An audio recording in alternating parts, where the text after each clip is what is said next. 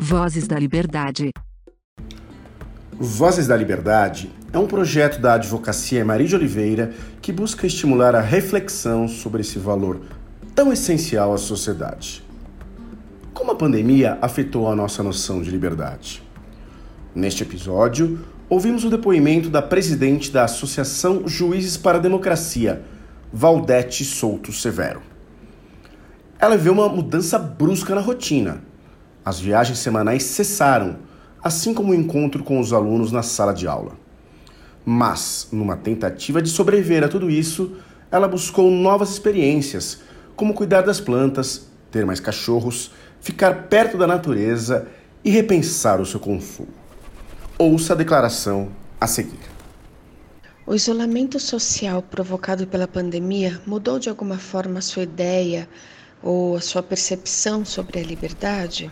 Como?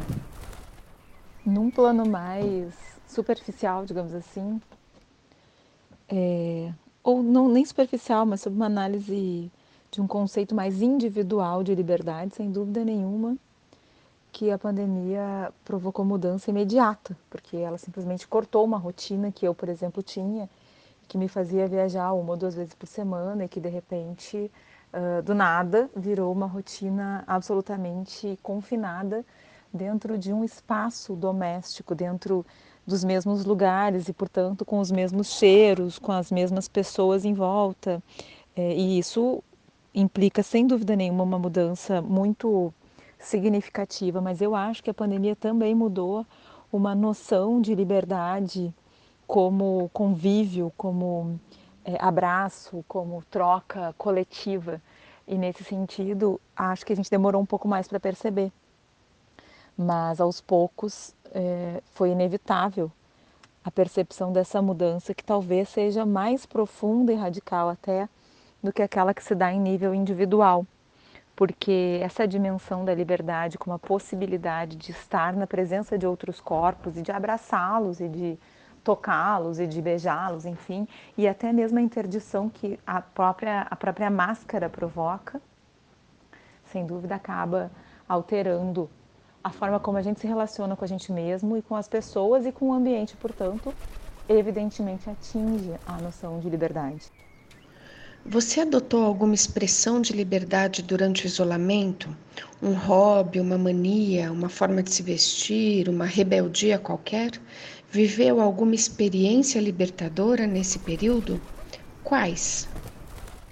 Na verdade, as experiências libertadoras que eu vivi foram quase como uma, uma tentativa de sobreviver ao isolamento e não como experiências é, de liberdade, de rebeldia, né? Como a pergunta faz, não, não no sentido de uma experiência libertadora, mas no sentido de uma experiência é, criada na tentativa de manter a sanidade mental, porque além do confinamento, para mim pegou muito também a questão do adoecimento é, de todo mundo e da ausência dessa troca mais direta e, portanto, é, eu senti necessidade de cuidar mais das plantas, de interagir mais com os meus cachorros, inclusive a gente pegou mais cachorro para colocar aqui no sítio, né, resgatou alguns que estavam sofrendo maus tratos.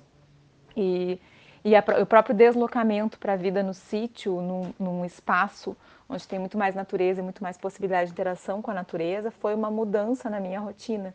Mas não uma mudança no sentido de uma rebeldia libertadora, e sim, repito, uma mudança no sentido de tentar dar conta desse momento é, tão difícil de uma maneira é, mais emocionalmente saudável possível.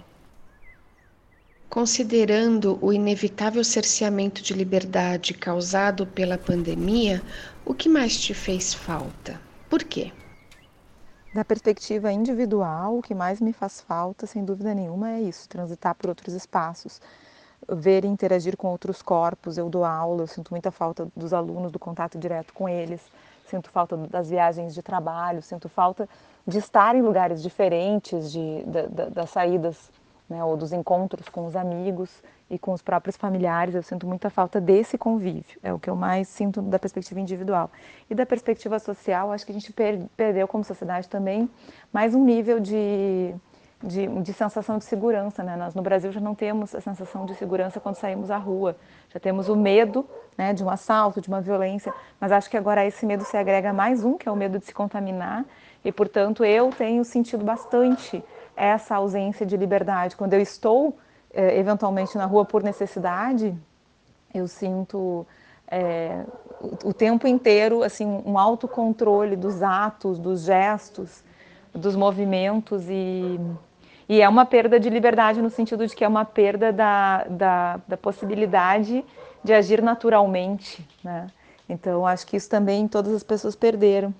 E a questão do convívio, né? Acho que é o mais importante de tudo, é a perda de convívio que se teve nesse período todo.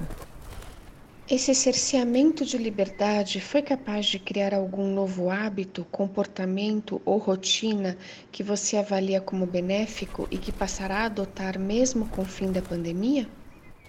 Sim, acho que teve algumas, alguns ganhos como isso, né? Dar mais atenção para a natureza uh, e para os animais, e mais atenção para algumas coisas, como o cuidado da casa ou das pessoas com as quais é possível conviver durante o isolamento.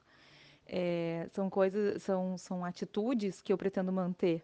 A, a própria forma de enxergar né, o, essa relação da gente com os demais seres vivos não humanos, é, que eu acho que é uma percepção que a correria do dia a dia não permitia e que essa obrigação de parar para para prestar atenção nas coisas ao redor e inclusive para se resguardar para poder ter a, a, a, ilusão de que é possível seguir vivendo num outro ritmo que não aquele a que estávamos acostumados, é, para mim trouxe esse benefício de, não, não sei nem se dá para chamar de benefício, né, mas essa mudança de hábito, de começar a cultivar é, mais eh, a, a, assim é, momentos de meditação, momentos a sós comigo mesma, é, reflexão sobre leituras, que coisas assim que eu, que eu já tinha como hábito há, há, muito tempo atrás e que a correria do dia a dia acabou fazendo com que se perdesse.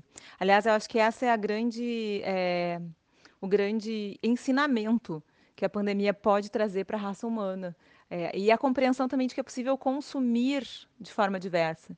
Isso também é algo que eu quero, que eu assim pretendo seguir, né? A, a, a, percepção de que a gente consome de forma desnecessária e de que, sobretudo, é possível produzir a, alguns alimentos ou adquiri-los é, de produtores diretos e evitar consumos que são absolutamente desnecessários, mas que numa roda viva como aquela em que vínhamos até fevereiro de 2020, muitas vezes eram consumos feitos assim sem maiores reflexões. Então, acho que esse é um aprendizado que é importante, inclusive, para a gente entender que, na verdade, né, uma doença é, desconhecida que mata por sufocamento como regra e que só atinge a raça humana é quase que um, um pedido de socorro do universo, né? ou um, um alerta para que a gente repense esses hábitos para que a gente possa continuar existindo como espécie. E é isso que eu estou procurando fazer.